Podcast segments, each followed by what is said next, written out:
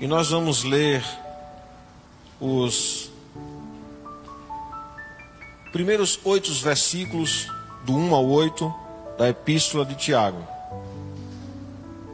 Amém.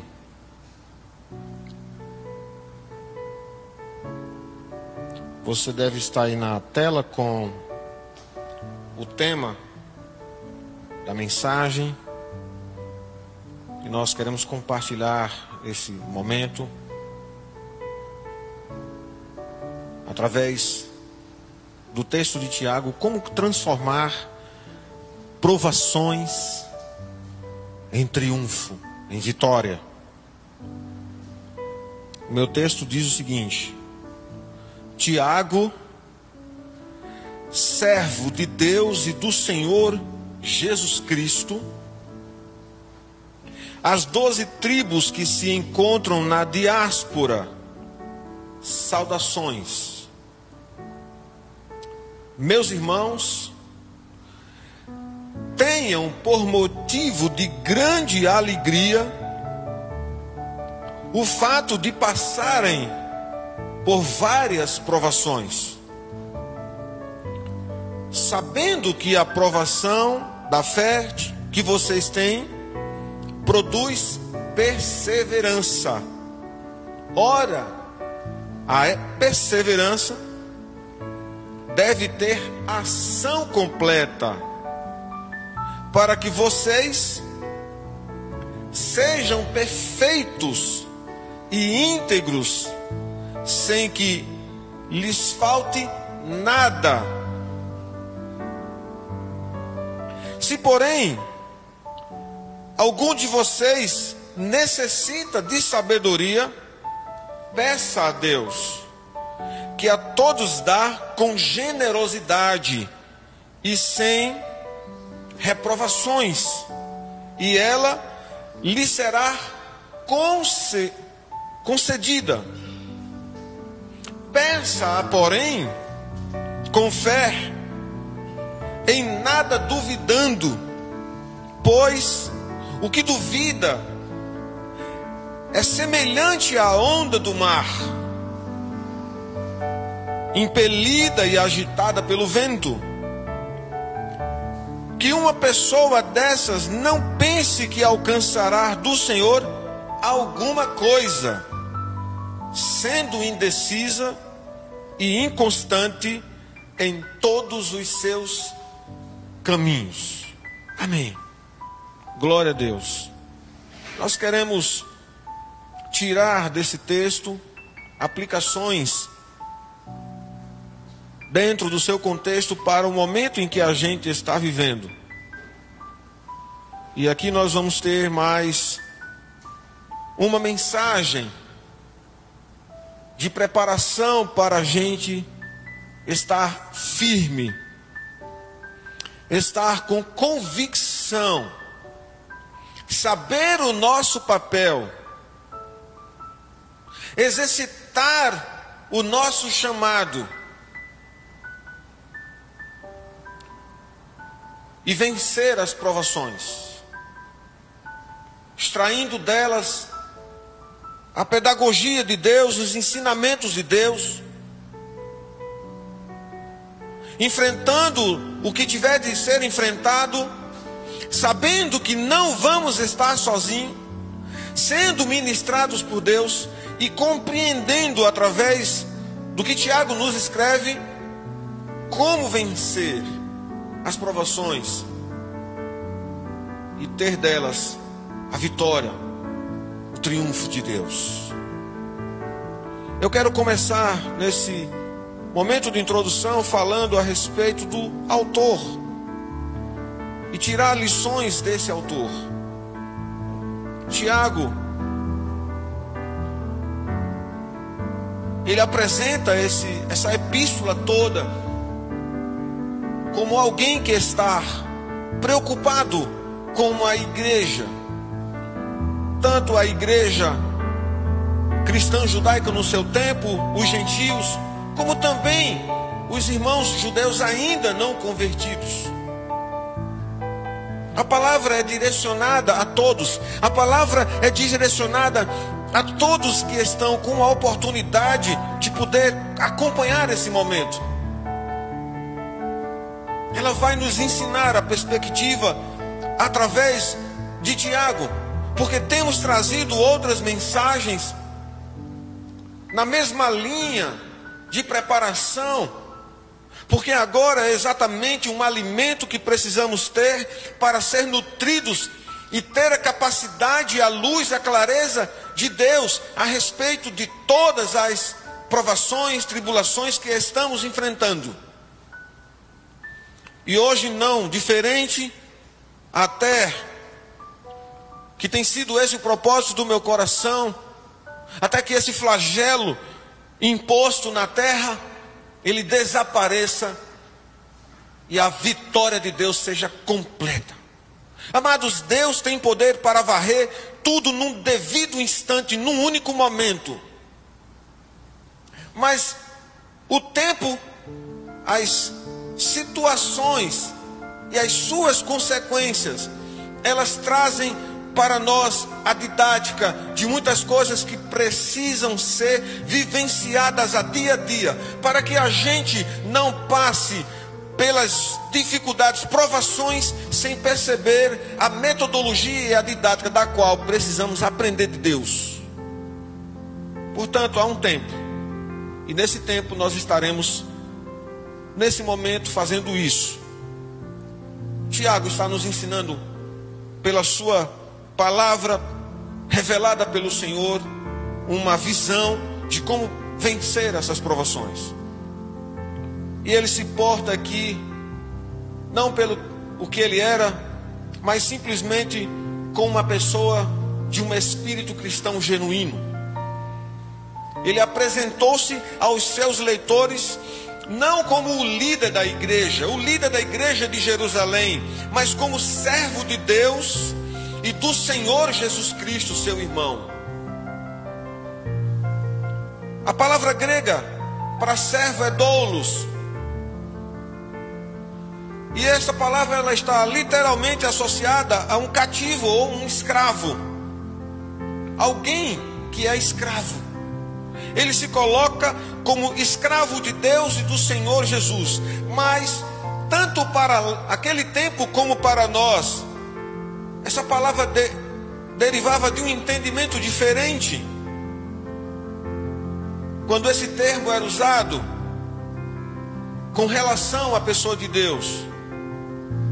Todos os leitores compreenderam que se tratavam de um adorador. Quando nós nos colocamos como servo de Deus, escravos dele, fazemos aquilo que o nosso Senhor deseja. Temos também a, a capacidade de fazer aquilo que queremos, e muito, muitas vezes fazemos aquilo que queremos contra a vontade de Deus. Então, na verdade, temos um nível de escravidão com liberdade. Mas, entretanto, todo aquele que é escravo, servo de Deus, que serve a Ele, é um servo livre, é um adorador. Essa é a diferença. Aquele que é servo de Deus, Cristo é o seu Senhor, ele é um adorador. Tiago se coloca como um adorador do Senhor. É alguém que dirige a palavra a essa igreja de uma forma direta, olhando nos olhos, e essa palavra está sendo ministrada para nós nessa noite, olhando nos nossos olhos, cara a cara, nos enfrentando e falando conosco a respeito de coisas urgentes.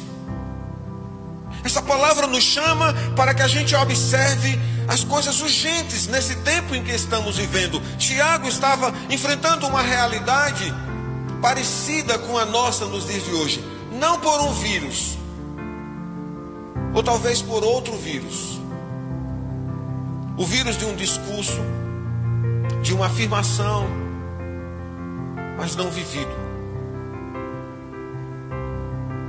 Um vírus que é muito comum nos dias de hoje. As pessoas se contaminam rapidamente com muitas palavras bonitas, discursos corretos, Mas no fundo, no fundo, no seu interior, elas não são aquilo que elas estão dizendo.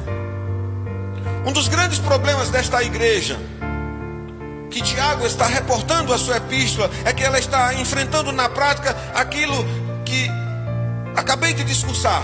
Falava uma coisa e vivia outra. Testemunhava diferente daquilo que estava professando. A vida estava divorciada, desassociada da teologia correta. E me parece que esse é um problema da igreja contemporânea. Há um discurso, uma realidade diferente do discurso.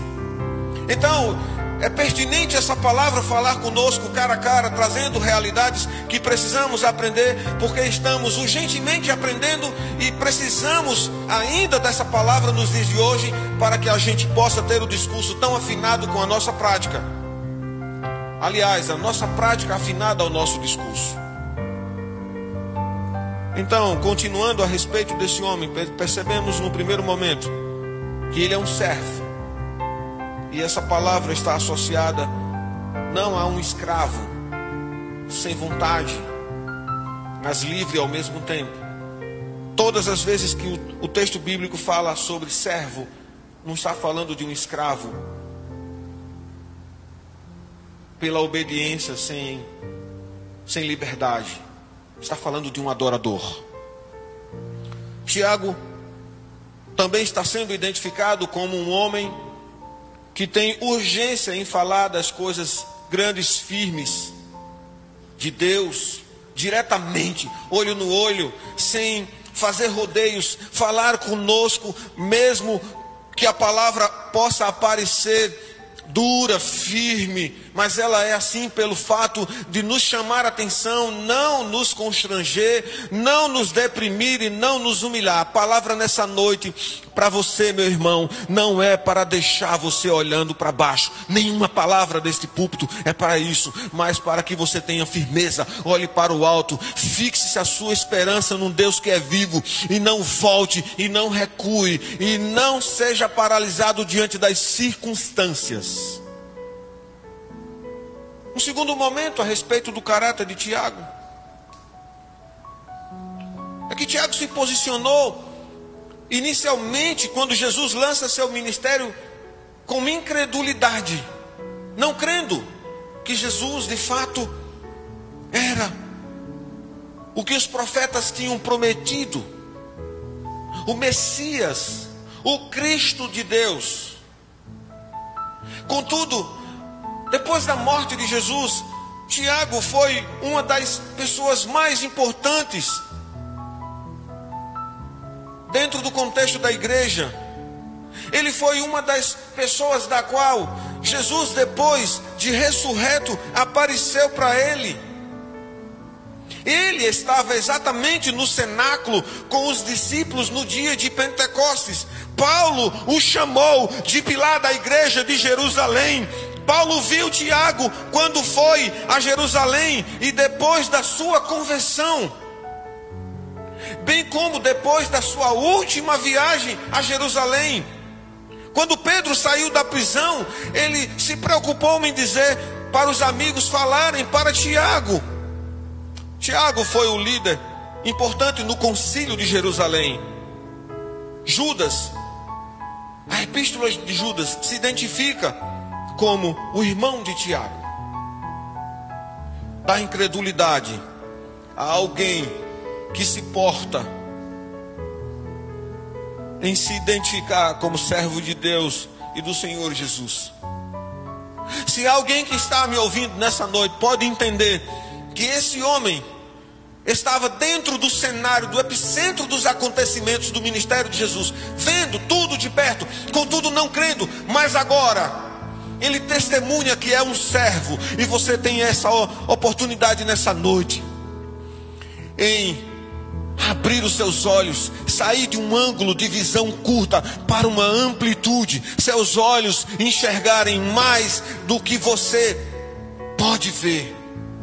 É colocar uma lente do Senhor nos seus olhos e você perceber coisas que antes não percebia. É ter uma amplitude a respeito da vida. É olhar o seu presente e contemplar a vitória do seu futuro.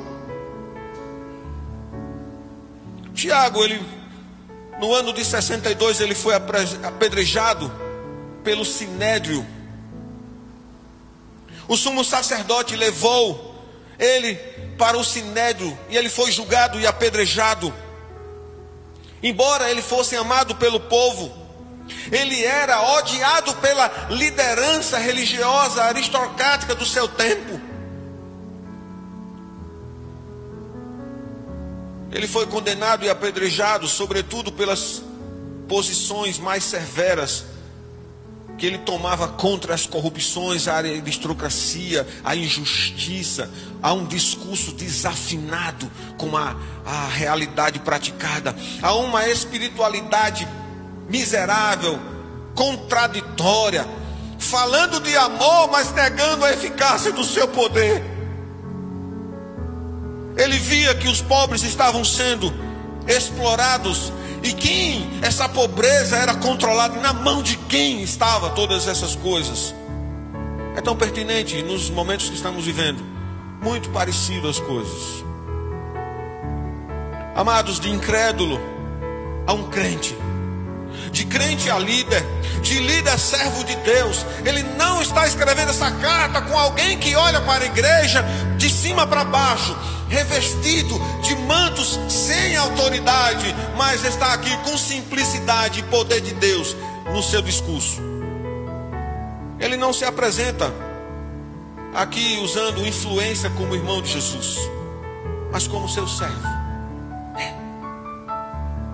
E é uma relação interessante, porque ele é um rei, ele é o nosso Senhor nós somos seus súditos, somos seus servos, ao mesmo tempo filho, amigo e irmão. É uma relação bem recheada de elementos. Ele é um homem humilde, ele está se apresentando assim, humilde. E essa é a palavra transformadora do Evangelho. Amados, é impossível alguém ser um verdadeiro cristão sem primeiro ser humilde de espírito. Não dá para desenvolver dons, servir ao Senhor e ter intrepidez no poder do Espírito Santo sem um espírito humilde. Charles Spurgeon diz que Deus não deseja nada de nós, exceto as nossas próprias necessidades. Ele não deseja nada de nós, a não ser as nossas necessidades, e isso vai colocar o nosso coração e a nossa vida nas mãos de Deus. Não é o que temos, mas o que não temos, que é o primeiro ponto de contato entre a nossa alma e Deus. Elizabeth George, citando uma especialista da língua grega, ela diz que a palavra grega dolos, escravo e servo, refere-se a uma posição de obediência completa a Deus. Humildade absoluta e, na, e lealdade inabalável. Então, tem uma pergunta: eu nessa noite tenho fidelidade, humildade e lealdade a Deus de forma inabalável? Ou um sopro de vento de problema? Ou uma influência da minha carne que deseja tanto vai tirar a minha lealdade de Deus? O relacionamento de que o Senhor esperava de um escravo: lealdade. Não há maior atributo para o crente que ser conhecido como servo de Deus, servo de Jesus, obediente, humilde e leal.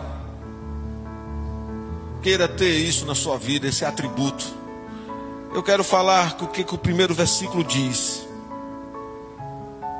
Ele fala, no versículo 2: Meus irmãos, tenho por motivo grande alegria o fato de passarem por várias tribulações. Ele está dizendo: Meus irmãos, tenho por grande alegria o motivo de vocês passarem por provações. É muito contraditório ao nosso sentimento Porque quando passamos por provações, a gente não sente alegria. Na maioria e nos momentos mais oportunos, a gente testemunha para todo mundo que está passando por um perrengue, uma luta. A gente gosta de abrir a boca e divulgar a nossa luta, mas a gente não faz a luta do nosso silêncio e a alegria ao nosso discurso. Então é como se Tiago estivesse dizendo: desejo a vocês alegria,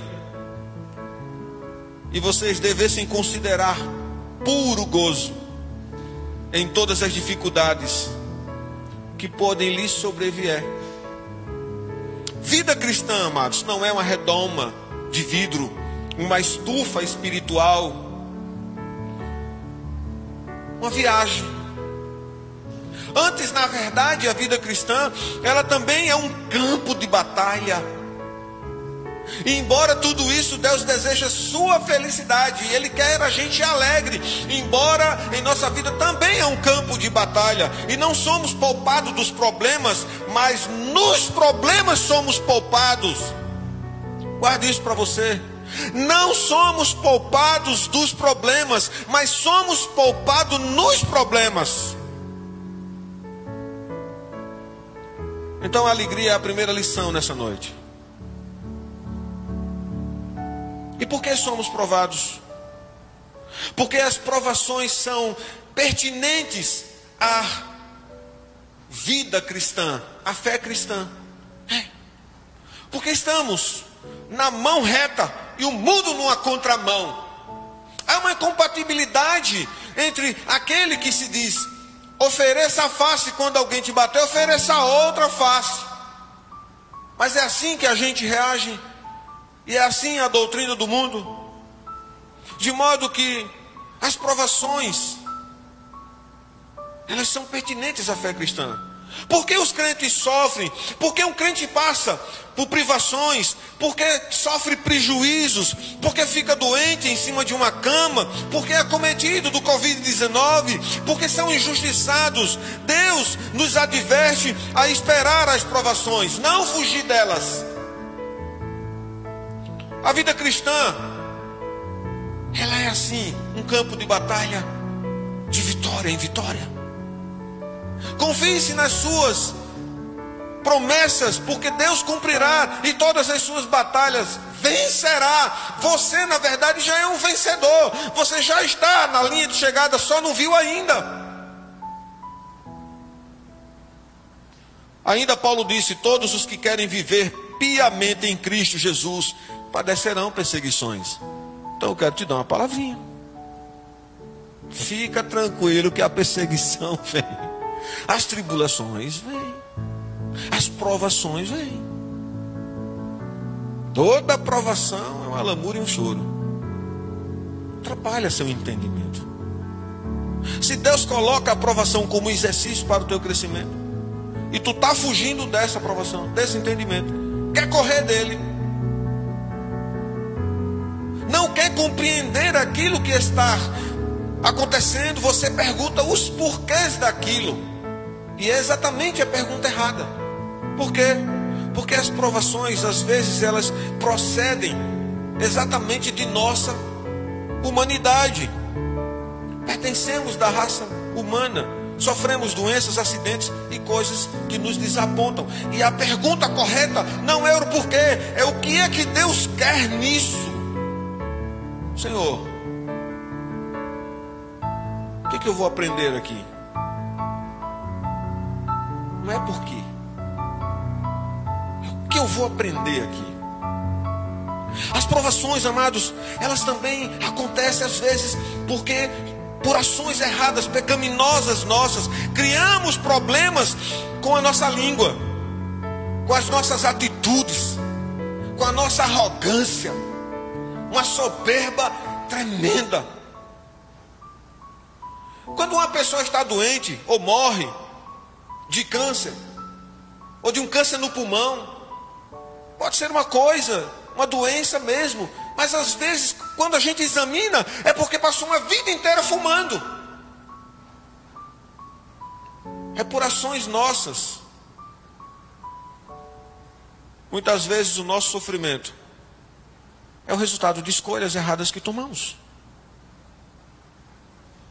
Amados, as provações ela também procede de tribulações, dos enfrentamentos, porque você é cristão. E por você ser cristão, saiba disso. Porque Satanás não vai deixar barato. O mundo e todas as suas doutrinas é diretamente uma afronta contra nós.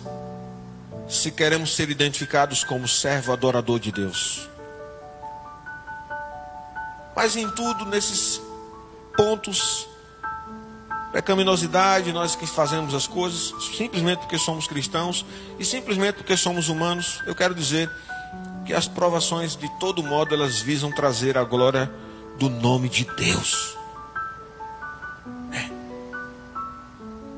João registra a cura de um homem cego de nascença. Ele nasceu cego para que nele fosse manifestada a glória de Deus. João capítulo 9, versículo 3. Um homem nasce cego. Alguém pergunta por que ele nasceu cego? A culpa foi dos pais dele?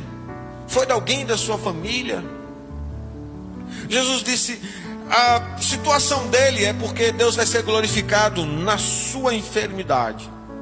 Eu vou dar uma vitória. E vocês vão ver como é que Deus transforma derrota, tribulação, provação em triunfo. Você quer ver, meu irmão, como é que Deus vai transformar?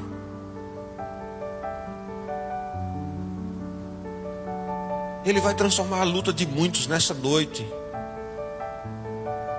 Alguns desesperançosos já não estão mais crendo. Ele vai renovar forças, avivar vidas. Ele vai mudar conceitos que às vezes nos colocamos diante de Deus como miserável. Ele vai tratar a nossa síndrome de inadequação e nos fazer enxergar que somos vencedores em Cristo Jesus. Quando a gente olha para o versículo 2 ainda, nos reporta a pensar uma coisa. As provações, elas são passageiras.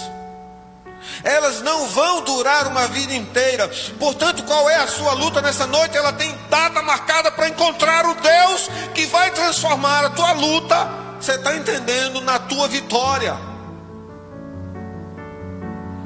Ninguém aguenta uma vida inteira de provas.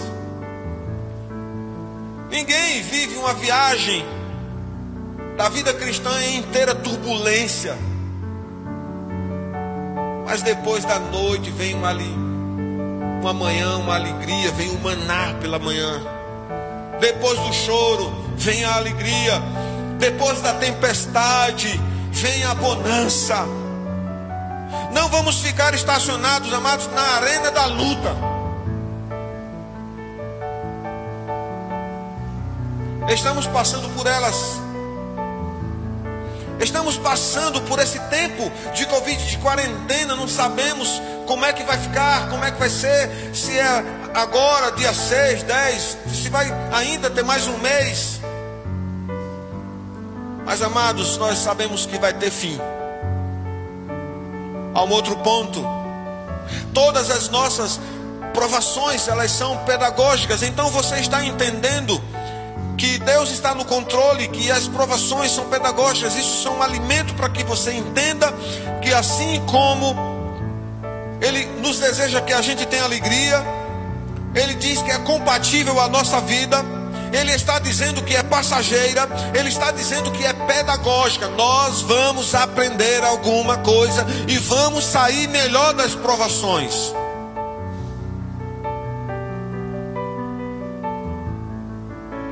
Porque a nossa fé é testada.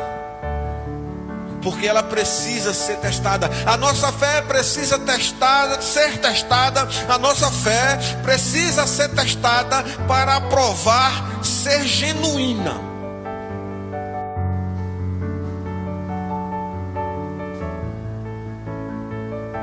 Então a nossa fé ela é testada para mostrar a sua genuidade. Quando Deus chamou Abraão para viver pela fé, ele testou até o fim. Deus sempre nos prova para produzir o melhor em nós. Satanás não. Ele nos tenta para nos tornar pior. Ele nos faz passar por coisas para que a gente perca a glória de Deus. Amados, as provas da fé provam que de fato nascemos de novo. Um outro ponto. As provações, elas chegam a certos momentos na nossa vida que ela termina trabalhando a favor de nós. Quando a gente olha o versículo 3, sabendo que a aprovação da fé de vocês produz perseverança. A prova produzindo algo de bom em nós. Perseverança. Ora, a perseverança deve ter ação completa, para que vocês sejam perfeitos e íntegros, sem que nada lhes falte. Olha que grande e linda verdade. A aprovação, ela produz em nós perseverança, que essa perseverança, ela produz em nós uma ação completa e que nada, nada nos faltará. Deus não vai deixar você desamparado. Olha que coisa tremenda. Está o aperto e Deus no controle. Não vai faltar nada para você. Você pode ver, mas eu não tenho nada. Não estou conseguindo. Não vai faltar. Aquilo que é vital para você, Deus não vai permitir que falte. As provações, elas trabalham por nós e não contra nós, visto que produzem perseverança. Deus está no controle da sua vida, tudo tem um propósito. O apóstolo Paulo diz: Sabemos que todas as coisas cooperam para o bem daqueles que amam a Deus. Romanos 8, 28. Paulo diz ainda que a nossa leve e momentânea, leve e momentânea tribulação produz para nós um eterno peso de glória. Olha que coisa linda. Coopera para o bem e que ela produz um peso de glória. Em Efésios 2, 8 a 10 diz, Paulo diz: Deus trabalha por nós, em nós e através de nós. coisa linda. Ele trabalhou em Abraão, José, Moisés, antes de trabalhar através deles. Deus está trabalhando você. Você vai ficar do jeito que Ele quer, de Jesus. Você vai interceder para Deus trabalhar por vidas e elas vão ser do jeito que Deus quer. A perseverança tem um outro ponto, ela visa nos levar à maturidade. Olha o que diz o versículo 5. Se porém alguém de vocês necessitar de sabedoria, peça a Deus que dá a todos com generosidade e sem reprovações, e ela lhe será concedida. Maturidade. Toda pancada, um choro, uma lamúria, uma síndrome da perseguição. Ei, você é mais que isso. Você tem força do Espírito Santo dentro de você. Não negue isso. Paulo diz em Romanos 5, 3 a 5, que as tribulações são pedagógicas, levam-nos à maturidade. A palavra grega, o pomone, significa paciência com as circunstâncias. Se desespera, não, meu irmão. Fuja do controle, não. Deus está na tua vida. É como se o, a aprovação fosse um bicho mas preocupa não, você está com a mão na garganta dele, você está no controle. Ele é que está no sufoco, não você. Os crentes imaturos são sempre impacientes. É. A impaciência pode acarretar graves consequências. Olha o que foi que aconteceu: Abraão coabitou com Agar. Moisés matou um egípcio. Sansão contou todos os segredos a Dalila. Pedro quase matou Malco, amados. Maturidade não se alcança apenas lendo um livro. É preciso passar pelas experiências dele e suportar as provas. Amém? Viva, experimente o que está escrito. O livro não é para o intelecto, mas para um culto racional e experimental, ter uma realidade vivida. As provações elas visam a glória de Deus.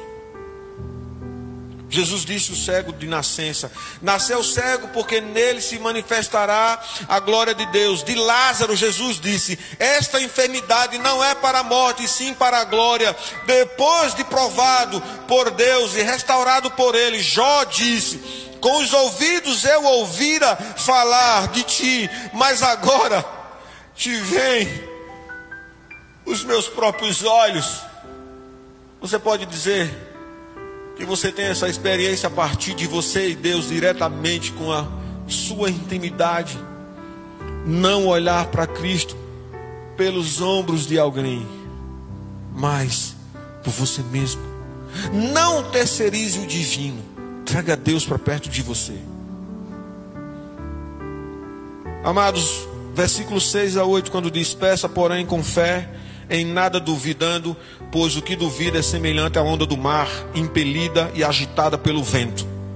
Que nenhuma pessoa do Senhor, alguma coisa, sendo indecisa e inconstante em todos os seus caminhos, que nenhuma pessoa dessas não pense que alcançará do Senhor alguma coisa, sendo indecisa e inconstante em todos os caminhos. Indeciso e inconstante. Isso é uma oposição de obediente. Quem é obediente é decidido. Quem é adorador é decidido. Quem é inconstante não é leal. Você entende, meu irmão? O coração dividido não é caminho para triunfar na provação. Você está com o coração dividido? Não triunfa. Você está com o coração nas mãos de Deus, confiando, sendo de humilde espírito, espírito humilde, leal, obediente. Se estivermos com o coração dividido, vamos receber somente a metade, ou menos, talvez um terço de um quarto da metade de um pedaço. Eu te desafio fazer essa conta aí. Seremos como a onda do mar que em um momento apressa-se em direção à praia da fé e à esperança, e no momento seguinte ela volta-se para o oceano da descrença. Em nosso comportamento em relação a Deus não deve haver inconstância, em que queremos que parcialmente as coisas ocorram do nosso jeito e parcialmente do jeito de Deus. Tem uma causa que a gente vai orar a Deus, metade resolve do meu jeito e a metade do teu. Esquece isso. Não vai acontecer. Um homem de afeições divididas e uma vontade não subjugada, desejando segurar os dois mundos. Essa é a inconstância que não permite que uma pessoa encontre alegria nas provações.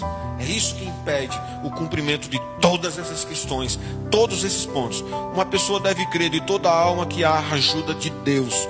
Com base nessa fé, resulta em uma pessoa que pode esperar o dom do que está procurando, porque Deus vai chegar. Amém? Glória a Deus. Falei muito hoje, né, Marcos? Mas tudo isso é para nossa edificação. Eu só tenho agradecido a Deus. Tenho ficado, às vezes, não é desanimado, mas às vezes a gente queria estar perto. A gente não está. A gente fica saudoso com o desejo de estar perto de vocês. Mas amado também tem uma oportunidade. Tem pessoas que estão aqui conosco, juntos, nesse momento da palavra. Pessoas que estão muito distantes, do outro lado do oceano. E está tendo essa oportunidade. E a gente foi aqui lutando para chegar a ter esse, esse mínimo de, de possível, né? Mas eu também sei que Deus está preparando para nós um melhor para que essas mensagens cheguem a lugares que a gente não imaginou. Sonhe aí, A gente está aqui ministrando e a palavra sendo traduzida em vários idiomas para lugares. Podemos sonhar, sem nenhuma pretensão, com um espírito humilde, mas desejando que alguém num lugar muito distante, ouvindo um apelo para sair do seu lugar agora, levantar, ficar de pé e dizer: Eu aceito Jesus nessa noite como Senhor da minha vida. Eu acredito nisso.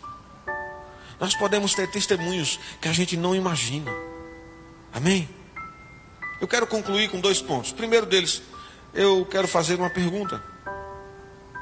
Qual deve ser a nossa atitude com que vamos enfrentar as provações?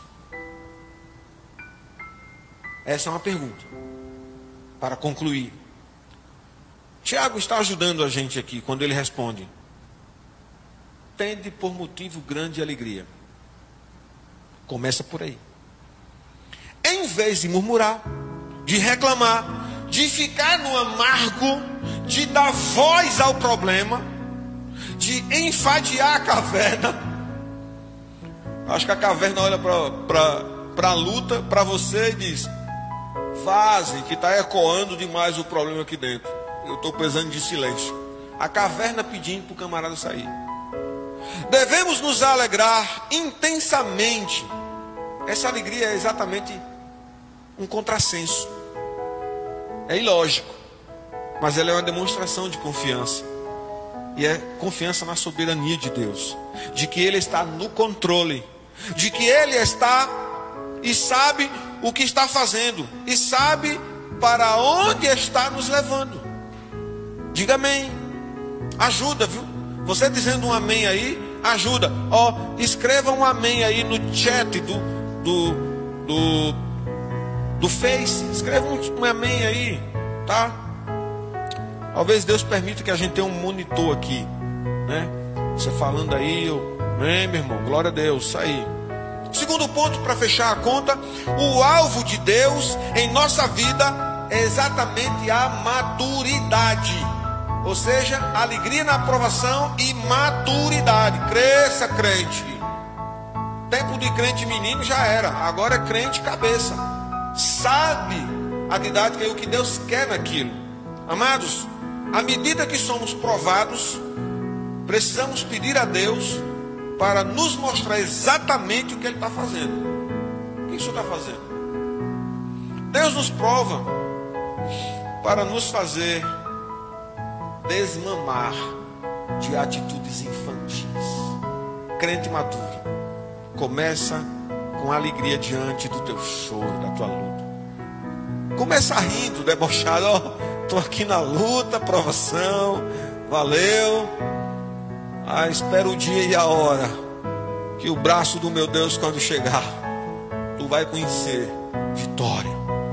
Deus quer dar vitória para você. Diga amém.